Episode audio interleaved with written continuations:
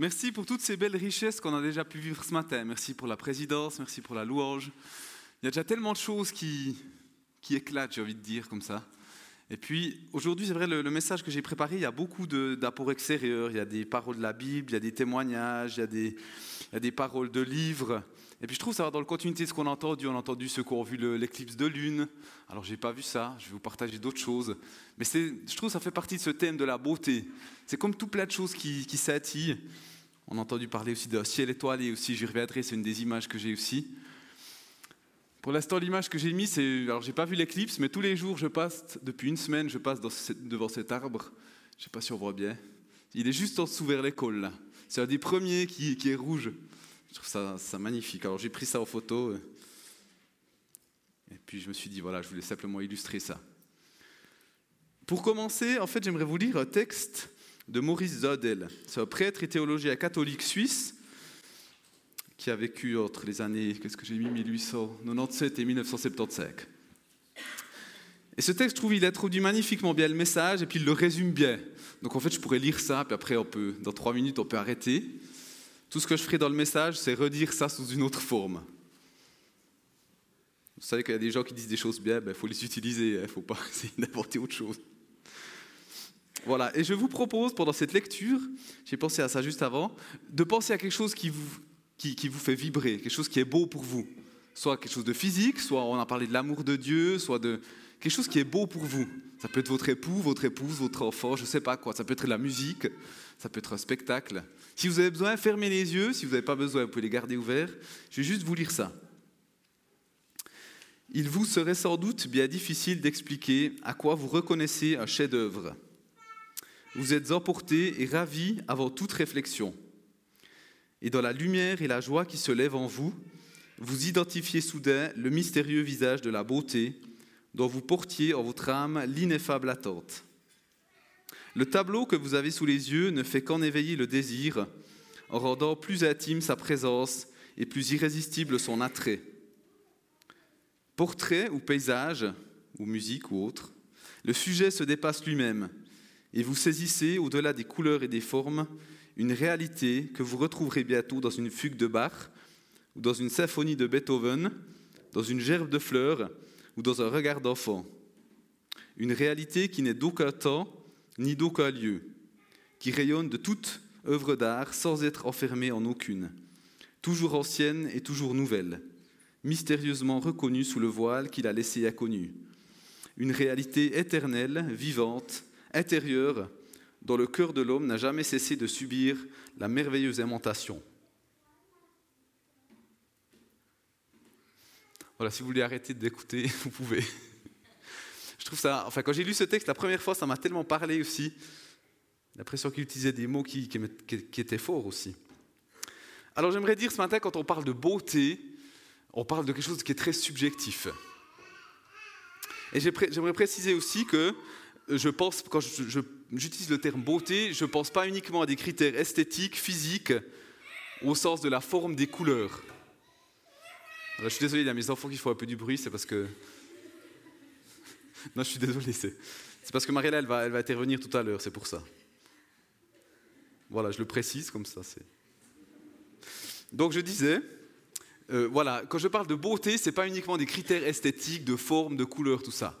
C'est beaucoup plus vaste que ça. Comme quand on dit, par exemple, euh, qu'est-ce que j'ai mis comme exemple? Euh, La beauté d'un geste ou d'un événement. On peut vivre quelque chose puis dire c'était beau, et puis on ne peut pas le décrire en, termes de couleur ou de forme. Donc c'est la beauté avec un B majuscule, si vous voulez. Il y a d'autres personnes, on verra notamment C.S. Lewis, lui parle de la joie avec un J majuscule. Peut-être vous avez vos propres mots. Peut-être ça peut être l'amour. Peut-être c'est quelque chose de grand qui nous dépasse. Je le décrirai en cours. Mais pour moi, ça collait assez bien de mettre le terme beauté. Par exemple, si je dressais une liste ce matin de tout ce qu'on trouve beau, je pense que la liste serait aussi longue que le nombre de personnes dans la salle, parce qu'on a tous nos propres critères, on a tous des, choses liées à notre vécu, notre, euh, notre, parcours, des choses qu'on trouve belles ou moins belles. Et puis le, but ce matin, c'est pas de faire une liste de tout ce qui est beau puis de tout ce qui est moche, à mes yeux ou à vos yeux. Le but ce matin, c'est de voir qu'est-ce qui est commun là derrière. Parce qu'en fait, si au lieu de faire la liste de ce qu'on trouve beau, on faisait la liste de quand on voit ce qu'on trouve beau, qu'est-ce que ça nous fait? Comment on réagit face à cette beauté J'ai l'impression qu'on se retrouverait beaucoup plus. Il y a quelque chose de, l'expérience de la beauté qui est, commun dans chaque être humain. Je l'ai dit comme ça, si, la beauté est une notion subjective et personnelle, l'effet de celle-ci sur les êtres humains est très similaire dans ce que je vois, de ce que j'entends. Donc mon but ce matin, c'est que ces réflexions, ces quelques réflexions, on ne peut pas faire le tour, nous aident à mieux saisir un domaine qui touche à la fois nos sentiments, à la fois nos traits intérieurs profonds, mais aussi nos expériences vraies et marquantes dans, notre vie. Et pour moi, c'est un domaine profondément spirituel, parce que c'est quelque chose qui nous ouvre à quelque chose de beaucoup plus grand que nous. C'est comme au travers de cela, comme au travers peut-être d'autres choses, on découvre finalement, c'est comme si on, ouvre le plafond puis on, voit un peu plus loin. Et c'est pour ça, dans ce sens-là, en fait, on touche quelque part à la beauté, à celui qui est la beauté même, à l'auteur de la beauté, qui est Dieu. Et puis pour moi, c'est quelque chose de profondément spirituel, tout cela. Et j'aimerais commencer par deux textes de la Bible. J'ai choisi un, psaume, un verset d'un psaume, qui est bien connu, qui est le psaume 27, le verset 4. J'ai présenté à l'Éternel un seul souhait, mais qui me tient vraiment à cœur.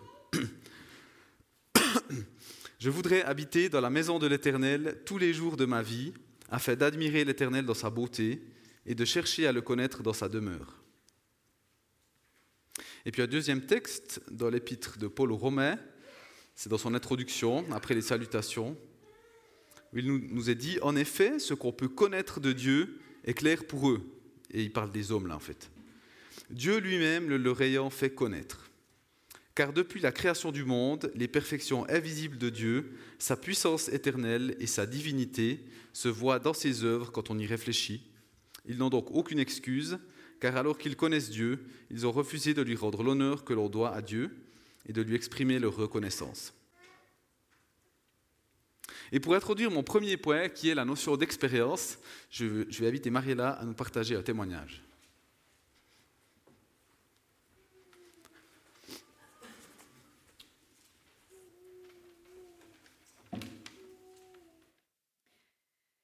Je demande à l'Éternel une chose que je désire ardemment. Je voudrais habiter toute ma vie dans la maison de l'Éternel pour contempler la beauté de l'Éternel et pour admirer son temple. J'ai souvent entendu ce verset biblique, j'ai aussi souvent chanté, peut-être comme vous, mais ce n'est que, mais ce n'est que tout dernièrement que je l'ai senti vrai au fond de moi. La semaine dernière, alors que je partageais à quelqu'un ce qui m'habite au plus profond, Ma conviction que la beauté est présente dans chaque être humain, c'est quelque chose qui est fort en moi. Et mon souhait aussi que mes enfants découvrent cette beauté qui leur est donnée. Et puis dans la conversation, j'ai décrit cette beauté comme un lieu où il fait bon habiter. Un lieu où je me sens en sécurité, un lieu où habite l'espoir, le sens de tout, la cohérence, l'unité, un lieu où je me sens bien, entière, où je me sens totalement humaine et totalement digne. Un lieu en fait où je me tiens debout. Et cela m'a surpris et beaucoup touché de sentir ces choses au fond de moi et de pouvoir simplement les décrire telles qu'elles sont. Souvent, les paroles bibliques se présentent à moi plutôt comme des objectifs décourageants et difficiles à atteindre. Alors j'ai été émue de réaliser que ce verset, qui ne m'avait jamais paru concret, était devenu vivant pour moi. Et ça me donne soif de continuer de découvrir Dieu.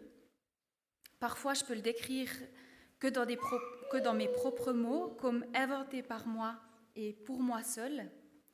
Et parfois, j'expérimente, ce que j'expérimente ressemble à ce que d'autres croyants ont découvert et décrit dans la Bible. Les deux chemins sont passionnants et très nourrissants. Voilà.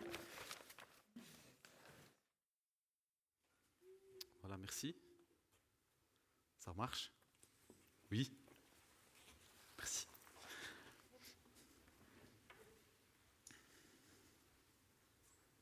Un vécu ou une expérience concrète. Voilà ce qui nous encourage et puis ce qui nous fait avancer, ce qui nous permet d'avancer de manière réelle. Ainsi, lorsque nous sommes confrontés à la beauté, cela éveille quelque chose en nous. Ça fait comme un écho, ça résonne. Il y a quelque chose qui est là, qui est palpable, qui est vrai. C'est plus qu'un aspect théorique c'est comme, c'est plus comme une adhésion à un système. C'est comme plus qu'une adhésion à, une réalité comme ça. On peut intellectuellement adhérer à quelque chose. On nous dit la Terre est ronde, ok. mais quand on l'expérimente, alors je ne l'ai pas expérimenté de manière concrète cet exemple, Je pense que quand on peut aller sur la Lune puis s'éloigner, on peut l'expérimenter vraiment, le voir avec ses yeux. On pourrait prendre d'autres exemples. Mais il y a autre chose. Quand, une, une, réalité, même si elle est vraie, mais quand elle est extérieure à nous quelque part, ou quand elle est... Vous savez, quand on dit la pièce de 4 sous elle tombe, ça fait Ah Il y a quelque chose où ça vibre en nous, où, on vit ça. Et eh bien là, c'est du solide. J'ose faire ça, hein, le micro, il n'est pas...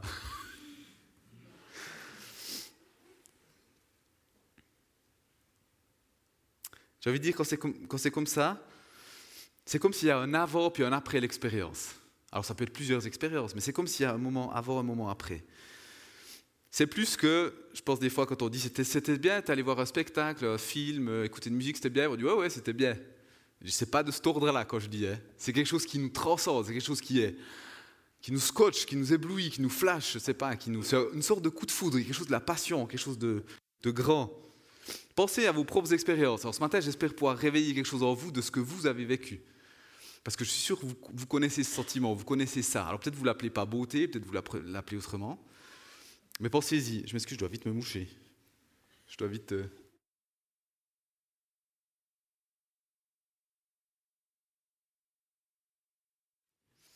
Là. Merci. Voilà, donc pensez à vos propres expériences. Une rencontre, un événement, un spectacle, un morceau de musique, un paysage, que sais-je J'ai déjà dit, sorte de coup de foudre, révélation, tout ça. Pour certains, et c'est intéressant à noter ou à discuter, pour certains, c'est leur conversion. Et des personnes, ça, ça fait tilt, voilà, quand je me suis tourné vers Dieu, c'est ça. Et d'autres, pas. D'autres, leur conversion, c'est plus un processus où, il y a eu des petites lumières, et puis il y a quelque chose qui s'est fait, et puis après, quoi on peut dire Mais pour certains, ça entre clairement là-dedans, pour d'autres, pas. Pour ma part, j'ai réfléchi, j'ai de la peine à dire, parce que je me suis converti étant jeune. Ah, il y a eu quelque chose, mais ce n'était pas si fort que, d'autres choses que j'ai. Moi, j'ai réfléchi, je vous partage ça très, courtement, rapidement. Il y a deux choses qui m'ont comme ça, qui me sont revenues en réfléchissant, il y en aurait peut-être d'autres, mais il y a une chose, c'est ma découverte des traits électriques. Alors ça, c'était quelque chose. Je ne sais pas quel âge j'avais, peut-être 7-8 ans, mais je me vois encore avec mes parents, c'était vers Interlaken, sauf erreur, je leur ai demandé après coup. Et il y avait une maquette ou quelque chose, c'était dans une, à l'intérieur d'une maison, enfin, et c'était obscurci, et puis on voyait les lumières, les traits qui se déplaçaient. Et ça, encore aujourd'hui, quand je vois un trait électrique ou une maquette, je sens la même chose que j'ai senti à l'époque. Et c'est incroyable. Hier, j'étais avec, euh, ma, fille là, au Swiss Toy à, à Berne donc une, exposition aussi avec Mariella, sur les jouets, les jeux et tout ça. Il y avait cette maquette de traits. Et c'est plus fort que moi, ça. Il y a quelque chose qui. Vous voyez ce que j'entends? Vous avez sûrement des, des choses quoi Alors peut-être pas avec les traits électriques. Hein. Et puis la deuxième chose à laquelle j'ai pensé, je me suis dit, je vous le partage, c'est la première fois où je suis tombé amoureux. Septième année d'école, j'étais, voilà, tout simple, hein, encore de ski, voilà, enfin je ne vais pas vous donner des détails. Mais il y a quelque chose de ça ça m'a marqué, c'est incroyable. Et quand j'y repense, je sais par exemple, il y avait de la musique, et il y a certaines musiques, quand je les entends, je me vois là, je sens exactement. Je peux vous décrire le dortoir où j'étais, où je dormais, tout ça. Et ça paraît assez fou, et pourtant c'est des expériences qu'on vit tous à plus ou moins grande échelle avec, voilà. Et quand on dit ça comme ça, ça paraît tellement peu spirituel, et pourtant, je crois qu'il y a quelque chose de profondément vrai là derrière, dans ce qu'on a vécu, parce que je vois quelque part une ouverture, justement. C'est quelque chose qui nous dépasse, qui nous transcende et qui nous ouvre à du plus grand que nous, à Dieu. Deuxième point, la beauté nous parle de Dieu. Justement, la beauté nous parle d'une réalité plus grande, de quelque chose qui est au-delà de ce que du sentiment amoureux ou des traits électriques, ou du sentiment simplement qu'on peut vivre. Parce que des fois, on parle des sentiments, des émotions, puis on se dit, mais il y a quelque chose de plus qu'un sentiment, c'est quelque chose de, il y a une vraie réalité là, ça pèse, il y a du poids là-dedans. Et cette réalité, en fait, cette beauté, ce qu'on voit, ce qu'on sent, ça nous parle de quelque chose de plus grand. De la beauté avec un grand B. Et si vous creusez encore plus, ça nous parle de Dieu. Et ce que je trouve très intéressant, si vous discutez de ça avec quelqu'un qui partage notre foi ou pas, qui partage une autre sorte de foi ou pas, qui se dit athée, vous arrivez aux mêmes conclusions. Vous arrivez, pas aux mêmes conclusions, non, vous arrivez à la même impression, au même sentiment. Et là, on peut se rejoindre. Et là, on peut dire, eh ben, moi, je mets Dieu là derrière, parce que le reste de la vie, ce que j'ai appris, mes convictions m'ont montré que voilà. Peut-être la personne, elle ne met pas Dieu, peut-être là, elle met autre chose.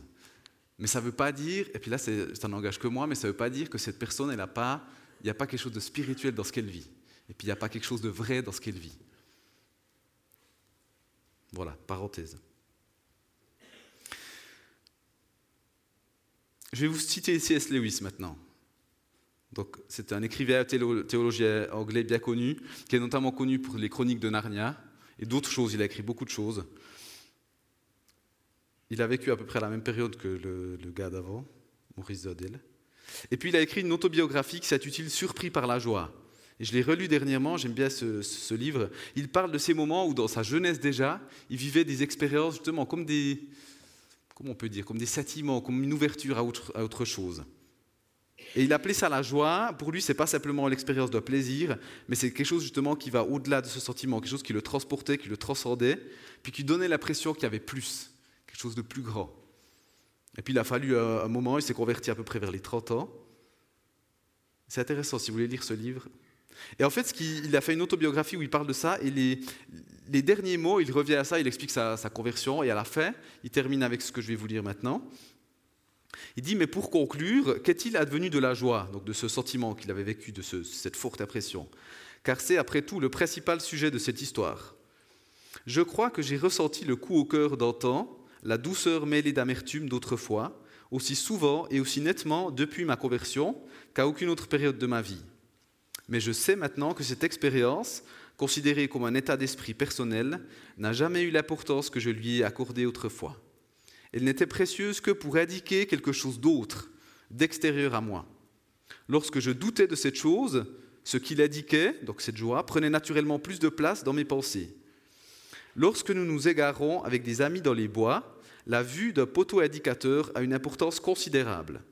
Celui qui l'aperçoit le premier s'écrie ⁇ Regardez !⁇ Tout le groupe se rassemble alors autour du poteau et le regarde fixement. Mais lorsque nous avons trouvé la bonne route et que nous dépassons de temps en temps les poteaux, nous ne nous arrêtons plus pour les contempler. Et j'aime beaucoup cette idée de se dire que la joie, les choses qu'on peut vivre qui sont profondes, parfois on peut se demander d'où ça vient comment c'est possible, tout ça, c'est comme un poteau indicateur. il ne faudrait pas s'arrêter juste devant le poteau et dire Waouh, c'est super. C'est beau, c'est grand, mais ça parle d'autre chose, il y a quelque chose plus loin ou au bout du poteau.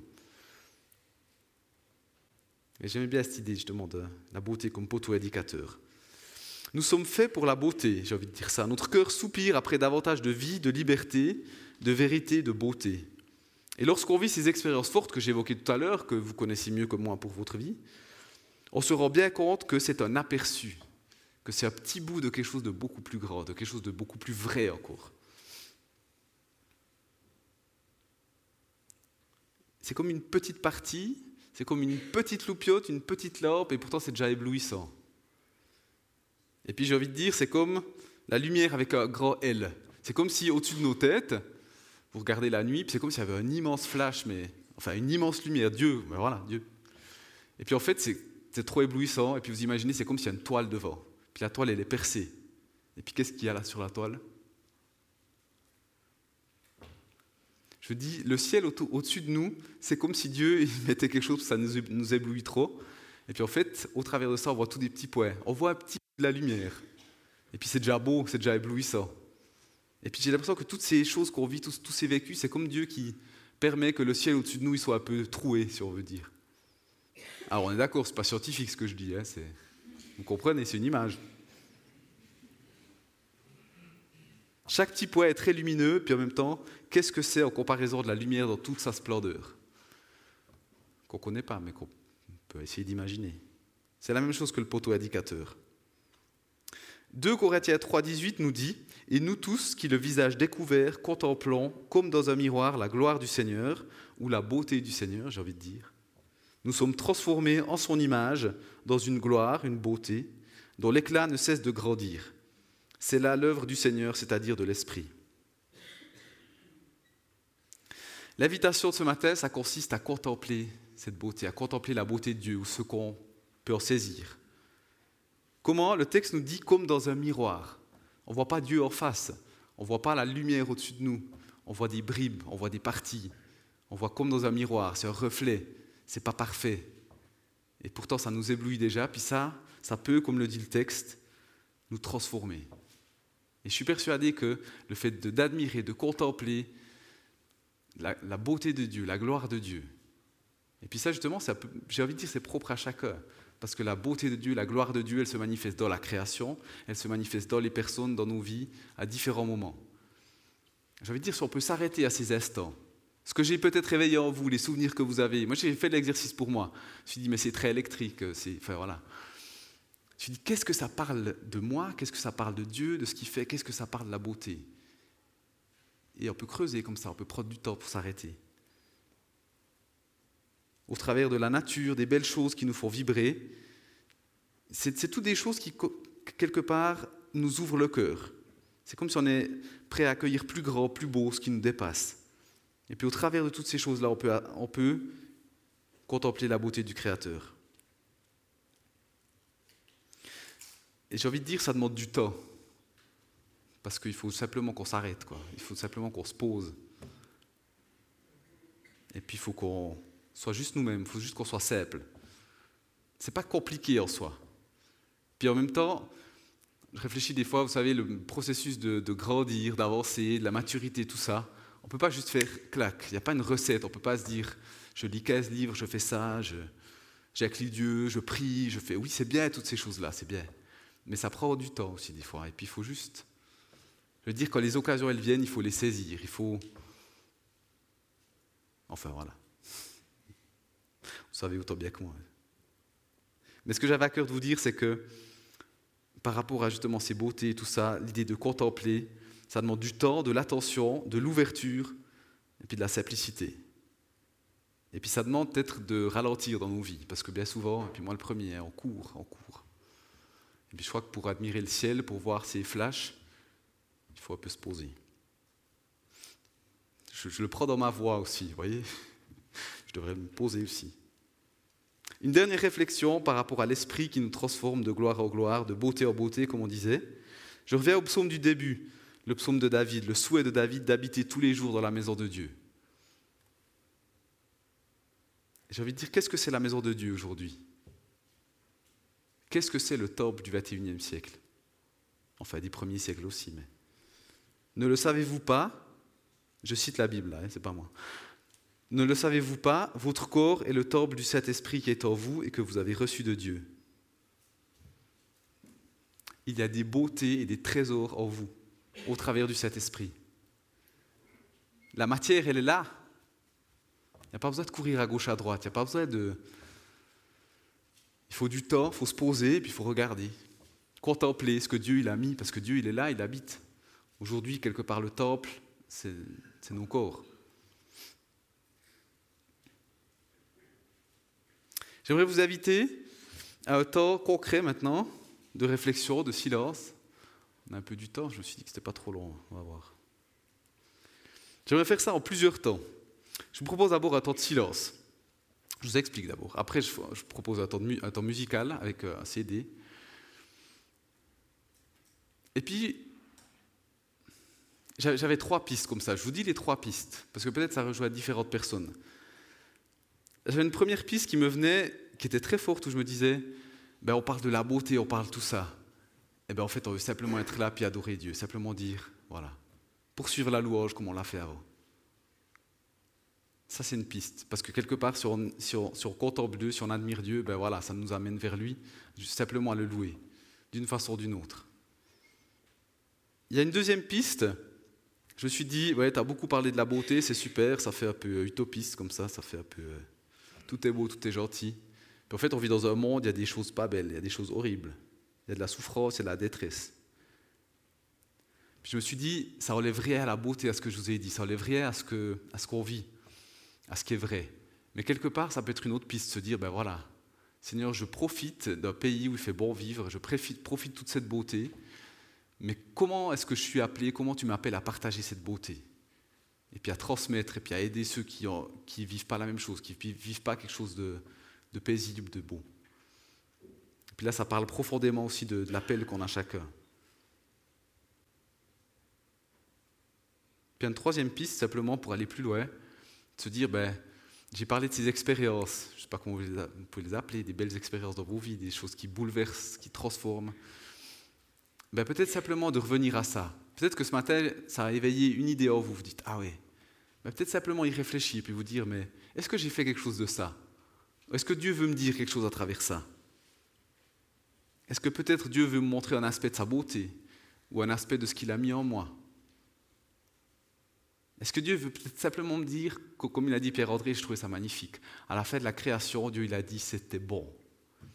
Est-ce que Dieu, il, vous a, suscité quelque chose chez vous, une impression forte, vous n'avez jamais su quoi en faire, et puis aujourd'hui il veut dire, ben, c'est bon, c'est beau, il y a de la vie, ça travaille.